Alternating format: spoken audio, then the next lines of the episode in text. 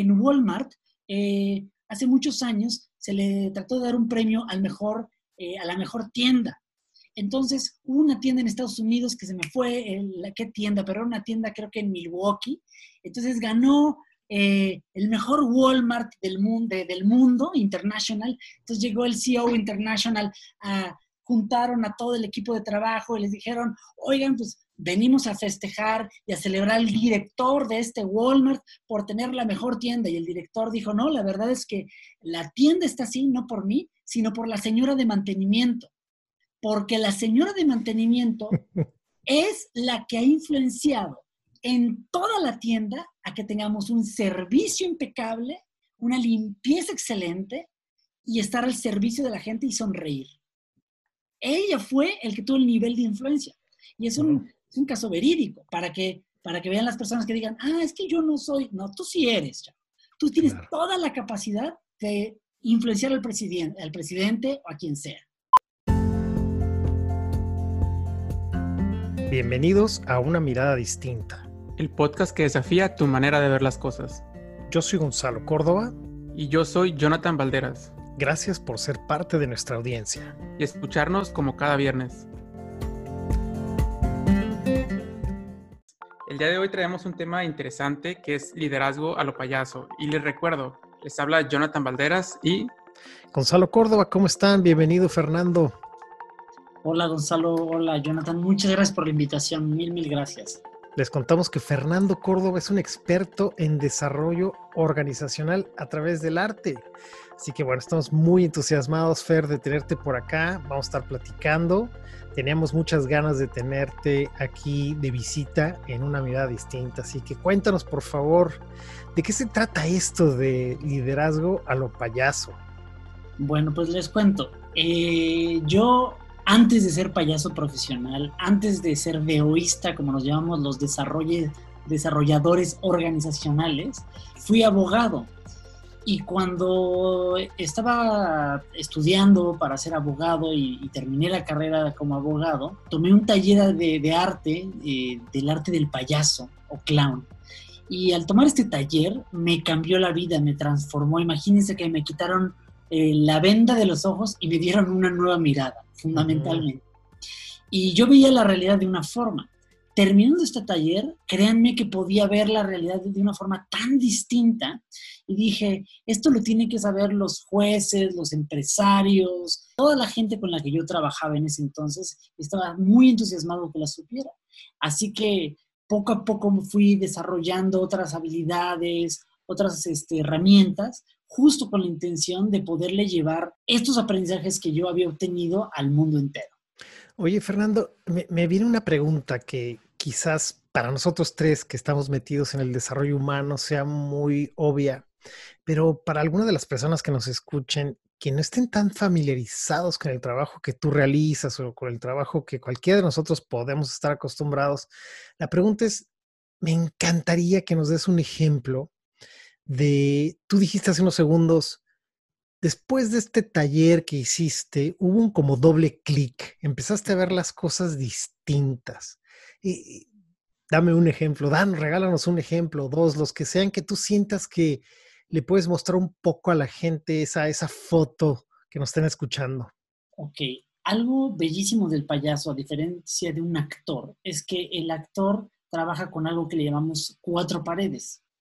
El actor imagina que tiene una pared aquí a la izquierda, una a la derecha, una atrás, y juega que tiene una cuarta pared. Es decir, cuando él está interactuando dentro de un escenario, no le habla al público, no le dice, hola mamá, ¿cómo estás? Qué bueno que viniste, ¿no? Sino está aquí en la ficción diciendo ser o no ser, sin ver al público.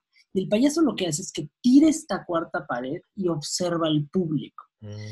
Entonces, por ejemplo, a mí me sucedía que como abogado, siempre veía una cuarta pared, siempre veía a la gente hablando hacia arriba, sin conectar verdaderamente mm. con las personas. Y una primera cosa que a mí me enseñó el payaso fue el hecho de quitarme las máscaras. Y para poder justo quitar estas paredes, tienes que hacer un trabajo interior de quitarte el miedo al que dirán, de, de, por ejemplo, la gente que tiene mucho miedo a hablar en público o mucho miedo al escenario, es fundamentalmente porque no ha trabajado su vanidad Cuando tú te das cuenta y te quitas eh, de tonterías y del qué dirán y si se me ve esto, si no se me ve esto, y dejas de pensar en la gente de esa forma, entonces empiezas a vivir de una vida más gozosa, a conectar más con las personas. Pero eso requiere abrirte el corazón y aprender a ser vulnerable en el escenario. Cosa que son palabras que en el mundo empresarial suenan esotéricas. Por supuesto, eso ya, implican casi casi un conflicto, ¿no? Así que, perdón que interrumpí, tú nos ibas llevando por un camino muy interesante, pero pensé, qué rico poder escuchar ejemplos que la gente, en las que incluso la gente se pueda ver en ese lugar, ¿sí? Así que por favor continúa. Claro. Entonces, yo, yo del payaso aprendí muchas cosas, muchas, muchas, muchas herramientas. Otra herramienta que ya iré conversando poco a poco, pero una de las bellezas del payaso es que el payaso eh, sube al escenario para hacer reír fundamentalmente, para que el público lo ame y, ser amar y ser amado. Y para lograr eso, tiene que fracasar en el escenario.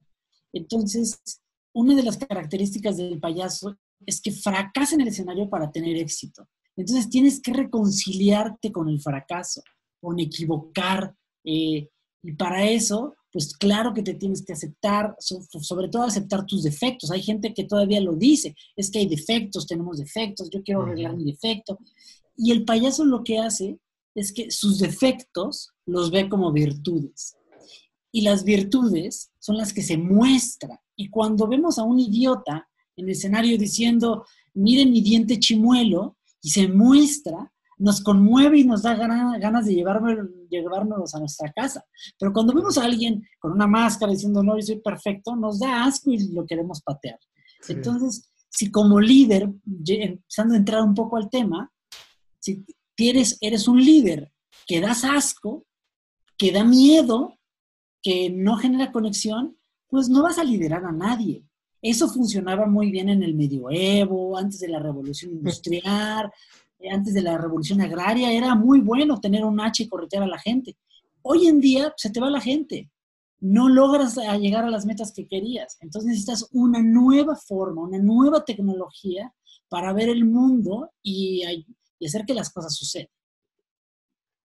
Excelente, Fer. Y ahorita que comentas esto de, de, lo del fracaso, porque mucha gente se podrá estar preguntando, a lo mejor lo ve muy, muy sencillo, de que pues el fracaso en, ser payaso es, es, como muy, muy obvio, ¿no? Eso, eso es lo que me hace reír. Pero, por ejemplo, ya transformado el mundo organizacional, ¿cómo nos podría ayudar este fracaso del payaso en, ya un mundo organizacional, por ejemplo? Mira, algo que pasa mucho en las organizaciones es que eh, en el mundo empresarial la gente tiene miedo a equivocarse eh, y no dice cuando se equivoca. Entonces, en un show de clown, si, no me, si, si, si alguien se equivoca, y, no se sabe, no pasa nada, nadie afecta. Pero imagínate, Jonathan, lo grave que sería trabajar en una transnacional de farmacia y por error tirarle una, eh, una, fórmula incorrecta a un medicamento y no aceptas que te equivocaste, no, de, no le dices a tu equipo de trabajo que te equivocaste. Imagínate las implicaciones que tiene no aceptar el fracaso, no reconocerlo. Es gravísimo, es gravísimo. Y la gente yo conozco muchos empresarios que por miedo que no lo regañen, por miedo que no les digan, eh", se callan los errores, los meten debajo del tapete y esto que se vuelven, se pueden volver pérdidas millonarias, se puede volver sobre todo aprendizaje que, se, que hubo y no se transfiere la tecnología a todo el equipo. Eso puede ser gravísimo. No, sin mencionar que costosísimo, ¿no? También tiene implicaciones económicas Entonces, lo que el payaso dice o lo que yo he llevado a las organizaciones no es, ahora vamos a equivocarnos. No, no, no, no, no. Es en espacios contenidos, dale la bienvenida al error porque el accidente te puede llevar a la innovación. Cuando te equivoques, acéptalo y di que te equivocaste. Así se pueden modificar las cosas. Desde esos dos enfoques eh, hablo de la, del, del, amor al fracaso, del, del, amor al error. No, vamos por la vida equivocándonos y mandando facturas erradas y depósitos equivocados. No, no va por ahí.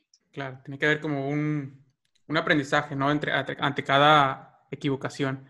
Exacto. Y, y, para poder ya entrar al tema de, de, de, liderazgo, Fer, me gustaría que nos dieras a lo mejor una visión o una definición de qué es el liderazgo para ti, por ejemplo. ¿Cómo lo ves? Mira, eh, hay una frase muy sencilla de liderazgo que para las personas que no tienen nada de idea de liderazgo, fíjate, a mí me gusta hacer una, una diferencia entre jefe y líder. Y esto es, es muy importante de escuchar. El, el jefe es el que es aquella persona que hace que la gente haga su trabajo. Es la persona que hace que la gente haga su trabajo. Y el líder es aquel que hace que la gente quiera hacer su trabajo. Hmm. ¿Ok? Entonces, esa pequeña diferencia entre yo a ti, Jonathan, te dejo, eh, un, te doy una instrucción, Jonathan, tienes que mandar la factura y tú dices, sí, jefecito. Hmm. O un líder te inspira, te motiva y tú sabes lo que tienes que hacer y lo haces y lo quieres hacer desde tu pasión, desde tu obligación y tu responsabilidad. Entonces tú vas a decir, oiga jefe, hoy tendríamos que mandar la factura, ¿no? Porque si no, no vamos a comer y no nos vamos a ir de viaje y no va a estar bueno y no vamos a cambiar el mundo. Adelante, Jonathan, mándalo. ¿Me explico? Es una pequeña diferencia. Si yo te, si yo te tengo que arrear, soy un jefe. Pero si yo ya creé el contexto necesario para motivarte, para inspirarte, para ayudarte, entonces Solo tengo que ir modelando y dándote un seguimiento muy sencillo para que tú puedas hacer lo que quieras o lo que tienes que hacer. Entonces, si entendemos la diferencia entre un líder y un jefe, evidentemente, para ser un buen jefe, necesitas darles herramientas tecnológicas, darle sus funciones, dar seguimiento constante, eh, tener un equipo, tener, tener muchas herramientas. Pero para ser un líder, requieres fundamentalmente tener otras, otras cosas totalmente distintas. Entonces ahí es donde yo, eh, del mundo del payaso, aprendí habilidades y cuando empecé a trabajar con empresas, con jueces, me daba cuenta que mi, mi nivel de inspiración, mi nivel de influencia era mucho más alto que antes. Y decía, ¿cómo? ¿Qué estoy haciendo? Que ahora antes llegaba con un, con un este, juez y le decía, aquí está mi demanda, más le vale que, la saquen a tiempo. Y se tardaba años. Y después llegaba, hola juez, ¿cómo está? Buena corbata. Oiga, juez, el otro día vi esta corbata en un lugar, no sabía, increíble y me manché. Ah, por cierto, este, cuida mucho a su familia. Le dejo aquí la, la demanda. ¿Quiere que la meta hasta abajo o la puedo echar un poquito más arriba? No, tráemela, la revisa de una vez. Yo no sabía por qué ahora la gente era más buena onda conmigo, por qué todo me iba mejor. Entonces, empecé a estudiar diferentes cosas. Estudié eh, coaching ontológico, este, estudié desarrollo organizacional y gestión de cambio, de forma autodidáctica, psicología positiva, pedagogía. Entonces, con todas estas herramientas dije, ya sé lo que estoy haciendo y lo articulé en una nueva tecnología que dije, la tecnología que tiene el payaso es una tecnología que se llama 4G que tiene que ver con ser generoso, vivir en gratitud, vivir con gracia y ser genuino. Estas cuatro acciones, que son las cosas que hace el payaso naturalmente. En el entrenamiento para ser payaso, lo haces. ¿Y por qué? El payaso, como les decía, tira la cuarta pared y conecta con el público. Entonces, el payaso lo que hace es que conecta con el público y mueve las emociones del público. Yo he estado en espectáculos donde entra un actor y le dice al público, por favor, pónganse de pie, y ahí la gente, ah, bueno, está bien, se levanta. Pero llega el payaso y dice, todos hagan esto y todos, ¡eh! ¡eh! Y todo mundo imita al payaso. Llega el policía y no hace nada, pero el payaso tiene una gran influencia en la gente. Eso es lo que queremos como líderes, que yo tenga la, la, influencia necesaria para mover a mi gente, para que la gente quiera hacer lo que es necesario hacer. Entonces. Sí, es que no puedo no este, ponerte en pausa porque me, pasan muchas cosas, ¿no? Una es eh, qué fenómeno tan hermoso, ¿no? Poder llevar eso a organizaciones, es lo que estoy entendiendo, que tú lo estás llevando a distintos lugares. Y esa reflexión me lleva a que siento que tenemos frente a nosotros en este momento un rompecabezas que es bellísimo, y seguramente no solo yo, sino otras personas que nos están viendo o escuchándonos, pueden decir, a ver, a ver, hay una pieza del rompecabezas que todavía no tengo. Y la pieza de rompecabezas que la que yo me estoy imaginando es cómo Fernando Córdoba, que nos cuenta que es abogado, hace este híbrido, esta mezcla, este licuado tan interesante que tiene que ver con el clowning, con el coaching, con el desarrollo organizacional. ¿Qué, pasó ahí? ¿Qué, te inspiró? ¿Cuál fue esa, esa llamarada que te hizo crear esto, Fernando? Pues mira, eh, para hacerlo concreto por el tiempo que tenemos, eh, cuando yo era niño tuve una experiencia que me hizo conectar mucho con el servicio, con la ayuda. Eh, era niño, veía esta imagen de estos niños de Biafra de los ochentas con este estómago sobresalido y me creí ser igual que este niño. Mi mamá me dijo, no, mira, este niño tiene la panza así porque comió gusanos y lo más seguro es que se muera. Tú tienes la panza así porque estás jugando. Y yo en mis cinco o seis años dije, ¿cómo puede ser que se esté muriendo la gente y yo pueda ir a mi refrigerador y tomarme una lechita con chocolate deliciosa? O sea, ¿por qué sucedió? Entonces, en, mi crecimiento, eh, dije, yo tengo que acabar con la injusticia en la sociedad. Y en ese entonces, cuando tenía que decidir qué estudiar, creí que ser abogado me iba a llevar a, cuidar a estas personas que estaban muriendo de hambre. Cuando me enfrento a la carrera y a, conocer los tejes y manejes, me doy cuenta que no era la forma en la que yo quería abordar el tema. Y también empiezo a, hacer, a hacerle doble clic al tema del hambre y también observo que yo no quiero atacar nada más el hambre, sino que yo quería eh, tocar el tema de por qué hay gente desgraciada que deja, que hace un bloqueo económico a un millón de personas y los mata de hambre. ¿Por qué? ¿De dónde viene eso? ¿Qué genera eso? Entonces me empiezo a meter e investigar a lo largo de mi vida y empiezo a observar que lo que hace que la gente haga lo peor de sí mismo, que sea desgraciada, es el nivel de conciencia. Entonces digo, ok, entonces si yo ataco el nivel de conciencia, si yo aumento el nivel de conciencia en la gente, voy a, voy a poder cambiar el mundo. Sí, sí puedes hacerlo. Y si yo ataco a los líderes les elevo el nivel de conciencia a los líderes, ¿puedo ayudar? Sí, sí puedo. Entonces, ¿cómo le voy a hacer? ¿qué, herramientas he obtenido a lo largo de mi vida? Pues el clown, el desarrollo rollo organizacional, el coaching, eh, la, yoga, eh, el derecho. Y ya que veo todas estas herramientas, digo, ¿cómo las pongo en orden?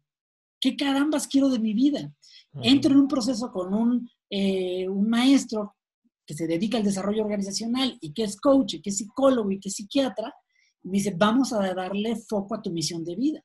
Entonces, en este trabajo profundo, me doy cuenta que mi propósito de la vida es sanar, ¿no? A través del arte, elevar el nivel de conciencia en las organizaciones para, para sanarlas y todo a través del arte. Entonces, y lo, y lo articulo a nivel marketing como influir en el desarrollo organizacional a través del arte. Entonces ya cada vez que viene un proyecto digo, ¿sí es lo que quiero? Sí. ¿Se alinea mi misión? Sí. Entonces fue un trabajo muy, muy grande, ¿no? A mí me hubiera gustado que hubiera sido una luz que brilló y me tocó el cerebro y dijo, ¡oh! No, fue menos, menos poético, fue mucho trabajar para encontrarlo.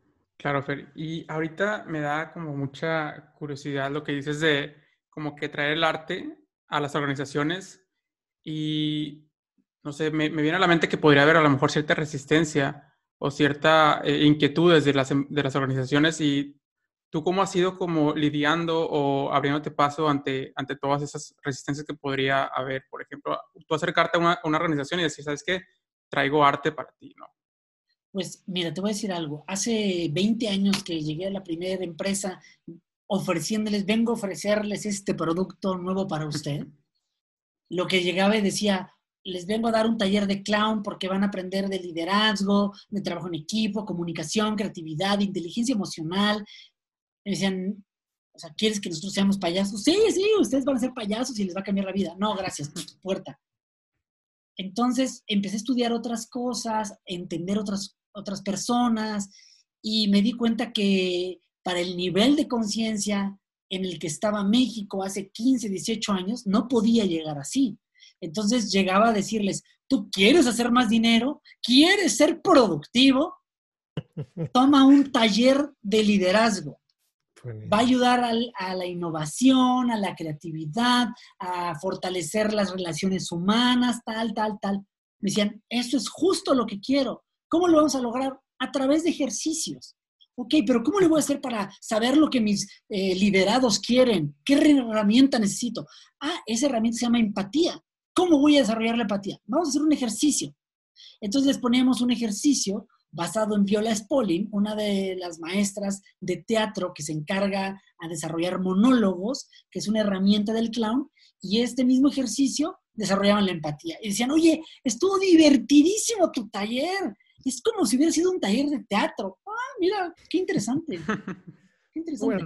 Entonces, lo único que hice es cambiar el enfoque cambiar el enfoque y quitar la nariz del payaso, eh, quitar elementos que podían asustar a la gente.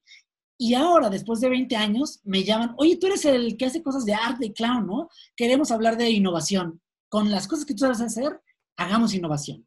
Entonces ya cambió la balanza. Ahora me piden cosas innovadoras, locochonas, que es lo que siempre llevo haciendo hecho durante 20 años, ¿no? Entonces, ese es el enfoque más o menos. Buenísimo. Oye, y hace unos momentitos tú empezaste a hablar de la 4G, de este, de este, esta tecnología que tú pusiste, ¿no? Que tú ordenaste. Y nos encantaría que nos cuentes eh, un poco más. Y antes de dejarte que nos cuentes, le queremos recordar a la gente dónde nos pueden encontrar en redes. Queremos aprovechar para recordarles que estamos en todas las plataformas de podcasts. Eh, como una mirada distinta podcast, pero también nos pueden encontrar en Instagram. Ahí estamos también como una mirada distinta. Nos pueden mandar mensajes, comentarios, incluso pueden grabar eh, mensajes de audio. Nosotros escuchamos todos.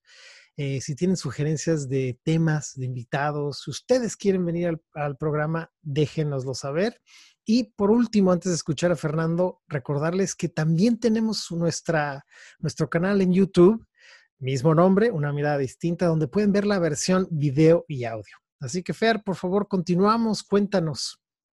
Ok, entonces nada más para recordarles, esta tecnología 4G, eh, yo la experimenté, la viví dentro de un taller de clown y al llevarlos a las organizaciones, al conocer líderes eh, mexicanos e internacionales, empecé a hacer un mapeo de cuáles son las cuatro características que tiene todo líder que la gente sigue.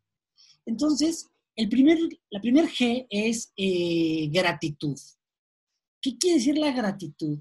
Quiere decir tener la capacidad de agradecer todo lo que tengo, enfocarme a vivir en lo que sí tengo, enfocarme en la abundancia y no en la escasez, enfocarme a si veo una flor apachurrada en el asfalto, digo, wow, qué increíble, encontré una flor en el asfalto. Alguien que vive en la escasez diría, qué horrible piso, no puede ser, solo hay una flor. Eh, eso es lo que le sucede. Entonces, la gratitud tiene que ver con agradecer a todo tu equipo de trabajo. Si tú no agradeces a tu equipo de trabajo, si tú no agradeces la vida, si tú no agradeces lo que tienes, lo que sucede con tu vida es que empiezas a vivir en una vida eh, siempre con una sensación de insatisfacción, siempre con una sensación de vacío. Entonces dices, ay, a mí yo no tengo lo que tiene el vecino, yo no tengo eso, yo no tengo eso, a mí me gustaría tener ¿no? Exacto. Entonces, todo el tiempo te, la pasas viendo lo que no tienes, lo que tiene la compañía. Y esto también, si en las empresas tienen una sensación de no gratitud, de escasez, también van a estar viendo todo el foco a la compañía, a la, a la, competencia. Van a decir, ay, lo que tiene la competencia, ellos tienen un, un, decibel arriba, un micro, un número más, entonces tenemos que luchar y golpearla. ¿por qué no lo ves con gratitud? Decir, qué bueno que van más adelante que yo, podemos hacer benchmark, podemos hacer una alianza, podemos unirnos con otras personas y poder crecer juntos. Entonces, cuando un líder vive en, gratitud, vive agradeciendo, vive reconociendo a todos los demás, es una persona que queremos estar cerca de él. Entonces, después está ser eh, generoso, la generosidad. Bueno, déjame ir a, la gracia. La gracia significa eh, que ahora los líderes que necesitamos ya son líderes que no, no necesitan una jerarquía. Son líderes que necesitamos que sean horizontales, que no se tomen tan en serio, que, vivan con mayor gracia la vida, que vivan con ligereza, que ya no sean acartonados, que no, eh, sean, que no traigan una máscara encima y después en su casa sean buena onda. Queremos que sean ligeros y más con esto que tenemos hoy en día, la situación en la que vivimos, necesitamos líderes que puedan conectar de humano a humano, no de jerarquía a jerarquía. la palabra autenticidad, ¿no? Exactamente, exactamente. Entonces, cuando hablo de gracia, también necesitamos eh, alguien que cuide su alma, alguien que cuide su espiritualidad y las de su entorno. Vivimos en un lugar con tanta diversidad donde las personas eh, eh, tienen este, posturas sexuales, posturas filosóficas, posiciones, este, o sea, tienen creencias, credos tan distintos, que no puede decir, no, no, no, la espiritualidad aquí no, la sexualidad aquí no, las, esto no, estos colores. Tienes que ser diverso, tienes que cuidar tu, tu, espiritualidad, tienes que empezar a, a, abrazar otras formas de pensar con mucho más ligereza, decirle que sí a las cosas, ¿no? Entonces, eh, esto es fundamental, eh, que, las, que los líderes ya no sean acartonados, sean relajados. Después está el ser genuino. El ser genuino tiene que ver con ser tú mismo, ser auténtico, ser que tu cuerpo, que tus emociones y tu lenguaje estén en armonía para que vayan a la misma dirección. Si estos tres pilares del ser humano están en armonía, entonces tus mensajes tienen muchísima potencia. Pero si una parte de tu cuerpo está enojada y tu o sea, si tus emociones estás en, el enojo y tu cuerpo está en la urgencia, pero tu voz está en la calma, tratando de decirte, vamos chicos, pero vamos chicos desde aquí. Entonces, esta incoherencia le va a reducir potencia a tus mensajes. Y los líderes utilizan la comunicación como herramienta esencial. Entonces, si un líder no tiene la capacidad de ser coherente, es muy difícil que pueda comunicarse efectivamente con sus liderados. Y, por último, eh, la, gratitud. Es decir, el líder, eh, no, perdón, la, generosidad. Ya me hice bolas en las gestas. Está bien. La, generosidad. Es decir, el líder tiene que ser generoso, tiene que dar, tiene que ser generoso a la hora, dice el primero en servir, el primero en servir. El líder tiene que ser más alguien que sirve que alguien que exige. Tiene que ser generoso a la hora de preguntar, a la hora de comunicarse. Tiene que ser generoso con su tecnología, con lo que sabe. Si el líder nada más se queda diciendo lo que tienen que hacer los otros, pues es un soquete. El líder tiene que regalar todo lo que sabe a todo su equipo constantemente para que su equipo se nutra, su equipo crezca y él pueda seguir creciendo y enfocarse en otros temas. El líder tiene que ser generoso, tiene que constantemente estar haciendo regalos de feedback, de desarrollo humano, de, pero sobre todo de feedback, de retroalimentación constante, que es la forma en la que pueden crecer sus equipos de trabajo. Tiene que ser generoso eh, en todo, en la empatía. Eh, tiene que ser generoso en la forma en la que coordina acciones con sus equipos. Tiene que ser de, todos los enfoques que puedes utilizar la palabra generosidad, ahí tiene que llevar la generosidad.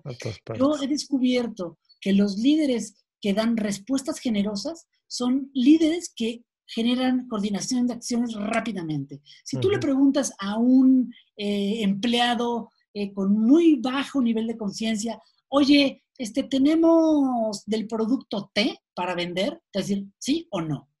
Un líder que te va a decir, sí tenemos, nos queda poco, pero ¿qué necesitas? ¿Cómo te puedo ayudar? ¿Tienes urgencia? ¿No tienes esto? ¿Qué te ayudo? Entonces va a ser muy generoso a la hora de responder para ir y venir menos, menos idas y vueltas a la hora de coordinar acciones. Eso, entonces, si nosotros empezamos a observar que todo lo que viene de la vida eh, es un regalo, es decir, lo veo con gratitud, entonces lo puedo abrazar y transformar la realidad. Si yo soy genuino, soy coherente, puedo impactar mejor en mi gente. Si vivo en gratitud, si vivo en generosidad, que es dar, dar, dar, servir, poner en acción el amor, que es el servicio, decía la Madre Teresa, puedo ayudar a mi equipo de trabajo. Y si yo vivo en gracia, es decir, tomándome menos en serio, creyendo que soy menos importante, menos vanidad y sobre todo eliminar la soberbia de mí y el egocentrismo, voy a tener equipos de trabajo mucho más cuestionados. Y estas son cuatro acciones que entrenas como payaso y se te van, se van saliendo en el día a día y vas diciendo, wow, qué increíble, así es como trabaja el payaso, sí. Así es como trabaja el payaso y como puede trabajar un líder para, en esta situación que estamos viviendo, tener mucho más influencia con nuestros equipos de trabajo. Claro, pero y a mí me llega mucho, o sea, escuchándote, yo creo que son claves como muy prácticas y como puntos que yo creo que todos podemos como implementar, ¿no? Eh, no sé tú qué piensas de esto, pero yo creo que aunque no estemos en una posición a lo mejor de liderazgo físicamente, que tengamos a lo mejor algún título que nos diga, eres el jefe, eres el líder, eres tal. Yo creo que cada quien somos líder en nuestro propio entorno, ¿no? A lo mejor, eh, si nos está escuchando a lo mejor una ama de casa, un esposo, eh, cualquier persona yo creo que es líder en, ciertos aspectos y yo creo que esos puntos nos pueden ayudar también, ¿no? Porque a lo mejor alguien está escuchándonos y, ah, pues que yo no soy, yo no soy el CEO de Facebook y pues yo no puedo hacer esto, ¿no? No sé qué piensas tú, Fer. Claro, eh, eh, y déjame hacer una aclaración. La gente cree que el líder está relacionado con un nivel de autoridad. Y no, digamos que cada nivel de autoridad, dentro de las organizaciones hay un sistema de poder, que es el poder de hacer, que eso todo mundo lo tiene. Tú, yo, no importa que seas el CEO o el de mantenimiento, todos tienen el poder de hacer. Todos tienen el poder de influenciar. Y puede ser que el nivel de influencia sea mucho más alto del de mantenimiento que el de líder, ¿no? Y, tenemos el poder de mandar. El poder de mandar es la autoridad atribuida y legalizada que te dieron. Yo tengo este nivel jerárquico y puedo decir sí y no a todo esto, pero no puedo decir sí y no a todo lo de arriba. Entonces, por ejemplo, Gandhi tenía, no tenía el poder de mandar porque no tenía ninguna autoridad legal y atribuida, no tenía ninguna, tenía el poder de hacer, pero mínimo, porque de hecho lo que él decidió es no hacer. Y el poder de influencia era altísimo, era gigantesco. Y gracias a ese poder de influencia pudo eh, liberar a la India de los ingleses. Entonces, tú que eres padre de familia dentro de tu casa o, o, persona que trabaja en una organización con un puesto, entre comillas, chiquito, que tal vez eres un middle manager, que dices que yo no tengo el nivel de influencia que el CEO. No, puede ser que tengas más. Porque si tu nivel de influencia conecta con toda la gente, puedes mover a toda la gente sin tener un nivel jerárquico alto. Y una persona que tiene un nivel jerárquico alto, no importa que diga qué, no va a ayudarle a nadie. Eso nos pasa muchas veces a los padres. Nuestro nivel de influencia decimos, tiende la cama, no lo logramos, llega la tía, tiende tu cama y lo tienden rapidísimo. Entonces, no tiene que ver con la autoridad, no tiene que ver con mi posición jerárquica, tiene que ver con, estoy haciendo que me escuche la persona, le estoy hablando al nivel, estoy conociendo sus intereses, estoy siendo empático, estoy siendo resiliente, estoy siendo, eso es lo que tengo que hacer. ¿no? Entonces, hay un ejemplo excelente, yo sé que estamos en tiempo, hay un ejemplo excelente, pero en Walmart, eh, hace muchos años, se le trató de dar un premio al mejor eh, a la mejor tienda. Entonces, hubo una tienda en Estados Unidos que se me fue, la, ¿qué tienda? Pero era una tienda creo que en Milwaukee. Entonces ganó eh, el mejor Walmart del mundo, del mundo international. Entonces llegó el CEO international, a, juntaron a todo el equipo de trabajo y les dijeron, oigan, pues venimos a festejar y a celebrar al director de este Walmart por tener la mejor tienda. Y el director dijo, no, la verdad es que la tienda está así, no por mí, sino por la señora de mantenimiento. Porque la señora de mantenimiento es la que ha influenciado en toda la tienda a que tengamos un servicio impecable, una limpieza excelente y estar al servicio de la gente y sonreír. Ella fue el que tuvo el nivel de influencia. Y es un, Es un caso verídico para que, para que vean las personas que digan, ah, es que yo no soy. No, tú sí eres, chavo. Tú tienes toda la capacidad de influenciar al presidente, al presidente o a quien sea. Está excelente, ¿eh? qué buenos ejemplos. Me vienen varios, pero creo que si, si abro cualquiera de los ejemplos, mm, probablemente nos vamos a desviar de lo importante que eh, nos recuerdas muy alineado con lo que hablamos varias veces ya en el programa con otros invitados y también entre nosotros, la importancia, Fernando, muchas veces de la forma más que de lo que decimos, ¿no? De cómo digo las cosas muchas, pero muchísimas veces es más importante que el contenido mismo, ¿no? Cómo le hablo a la gente, cómo me expreso con mis colaboradores, pueden ser socios, puede ser jefe, puede ser mis empleados. Creo que eso es definitivo. A mí me inspira muchísimo estas, estas cuatro Gs que creo que eh, me quedé resonando mucho con el poder de... Eh, el poder que tenemos nosotros cuando vivimos en coherencia, ¿no? Eh, el, realmente cuando nos damos cuenta de que movernos a ese lugar inspira a los demás, crea un ambiente eh, de paz en nuestros equipos o en nuestra familia o ¿no? con nuestros amigos. Es muy interesante darnos cuenta de esto y me da muchísimo gusto también saber que esto que tú haces lo llevas, lo llevas a, las organizaciones. Eh, ustedes deben saber que Fernando y yo Hemos hecho cosas juntos en organizaciones, por cierto, y ha sido una, cosa espectacular, muy, muy, muy bonita, la verdad. Pero, en fin, ¿con qué nos despedimos, Jonathan? ¿Cuál otra, em, o Fernando, ¿no? ¿Qué, ¿Cómo nos despedimos? ¿Cómo nos vamos? Sí, yo quisiera si Fernando nos pudiera regalar, a lo mejor yo creo que mucha gente está como, bueno, yo quiero eso que Fernando está diciendo, ¿no? Como que influenciar de esa manera y empezar a tener ese liderazgo si nos pudiera regalar algunas claves prácticas para que la gente en casa pudiera comenzar a practicar este, este liderazgo y esta influencia. Claro, pues mira, uno, eh, el primero, ah, eh, hablando de atrás para adelante, es buscar la coherencia, ¿no? Que coherencia y autenticidad para mí están muy pegadas. Normalmente queremos ser como mi papá, como el bloguero, como alguien. Está bien tomarlo como modelo, pero no hay que ser como nadie hay que buscar ser nosotros mismos. Entonces, lo primero sería reconocer cómo, qué siento cuando siento, cómo está mi cuerpo, qué digo, cómo lo digo, empezar a autoobservarme. Es lo primero para cacharte. Ah, mira, estoy siendo un desgraciado. Ah, mira, estoy levantando, estoy tronando los dedos a la gente. Ah, date cuenta. Primero date cuenta de este, qué le pasa a tu cuerpo, qué le pasa a tus emociones, qué le pasa a tu lenguaje. Eso sería algo muy importante. Otro, no te tomes tan en serio. Búrlate de ti mismo. Cuando le, te quites gravedad, seriedad a ti mismo, vas a ver que la gente va a empezar a conectar mucho más contigo. Otro, empieza a decir gracias. Simplemente empieza a decirle gracias a todos. Empieza a decir gracias cuando tomes café. Empieza a reconocer todo lo que sí tienes. Quita tus ojos de lo que no tienes y empieza a ponerlo en lo que sí tienes. Otra cosa importantísima es, eh, en términos de generosidad, regala. Enfócate en dar. Yo eh, siempre digo algo, todos mis talleres, mis conferencias, mis manuales, todo tiene copyright. ¿Y qué quiere decir copyright? Cópialo bien. Es decir, regala tu tecnología. Deja de guardar cositas. No, es que esto es mío. A ver, yo me creo que soy chef, no panadero. Pero si tú tienes la vida, crees que eres un panadero que hace bolillas, pues sí tienes que cuidar tu bolillito. Pero si tú crees que un chef, que tienes el poder creativo de hacer, mañana te vas a ir a reinventar. Regala, mañana te reinventas. Regala, mañana te reinventas. Entonces, generosidad.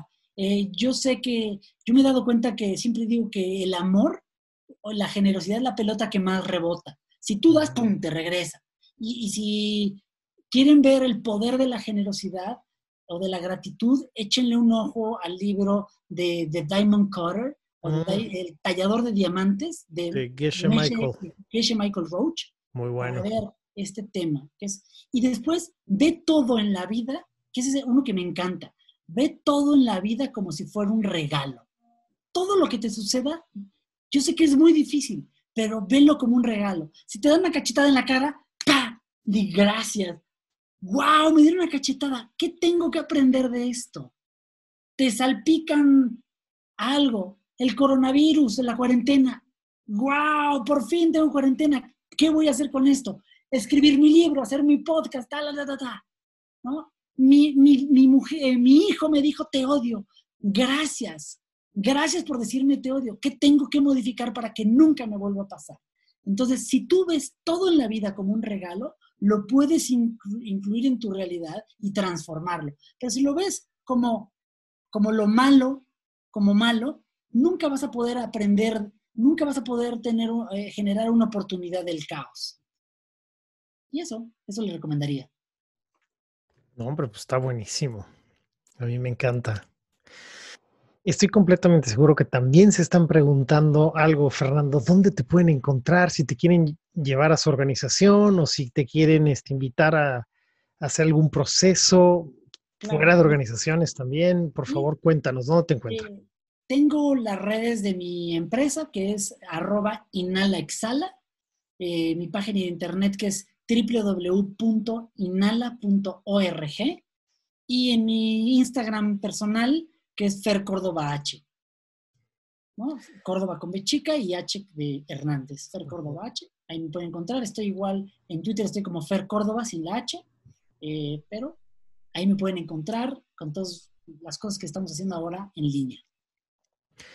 Una cosa que me gustaría contar es eh, cuando sabes que tienes la puerta abierta, cuando gustes puedes regresar, por supuesto.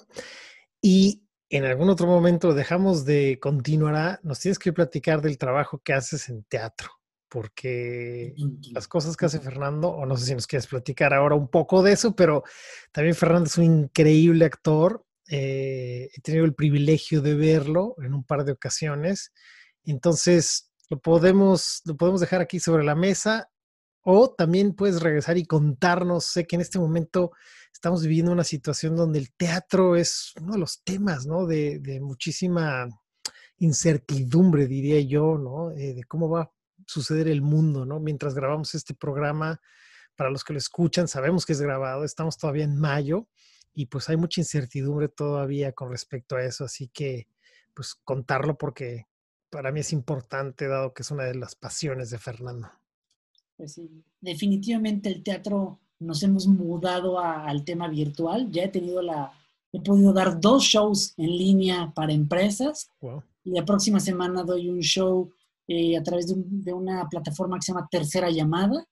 Este, un show en línea, que aquí donde estoy será el set del espectáculo. Y sí, tenemos que reinventarnos. Y decían por ahí de eh, a, manera de comedia, eh, los teatreros, para nosotros los teatreros no ha cambiado nada las salas son de 200 personas y llegan 20, igual, vamos a estar igual ahora que regrese. Este, no hemos cobrado, igual, no, no, no, ha cambiado nada, no hay mucho dinero en el teatro, ¿no? pero es lo que dicen de, a manera de broma. Pero, sin embargo, hemos logrado llevar el mundo del teatro en línea. Entonces es una cosa muy rica. Pero sí, ya les contaré. Por favor, por favor. Bueno, pues un gran, gran, gran placer.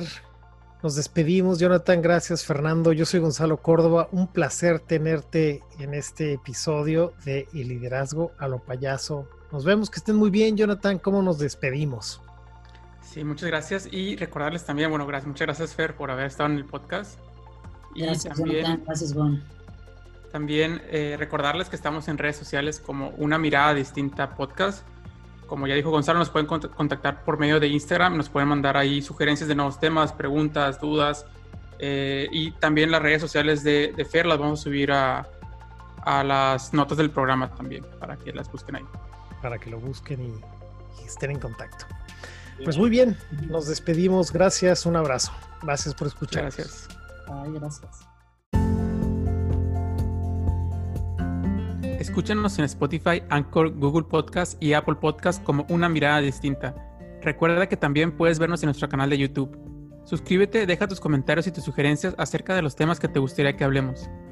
Encuéntranos en redes sociales como Una Mirada Distinta Podcast en Instagram, Facebook y Twitter. Envíanos tus sugerencias, comentarios y mensajes de voz por Instagram para incluirte en nuestros episodios. Espera un episodio nuevo los viernes. Te invitamos a ser parte de nuestro grupo privado de Facebook, Una Mirada Distinta Podcast, en donde podrás interactuar directamente con nosotros. Sugerir nuevos temas o simplemente debatir tus puntos de vista acerca de los temas que hemos hablado. Tu participación es muy importante para nosotros. No olvides suscribirte y escuchar nuestros episodios anteriores. Sé parte de nuestro proyecto. Recomiéndanos con tus familiares y amigos. Gracias.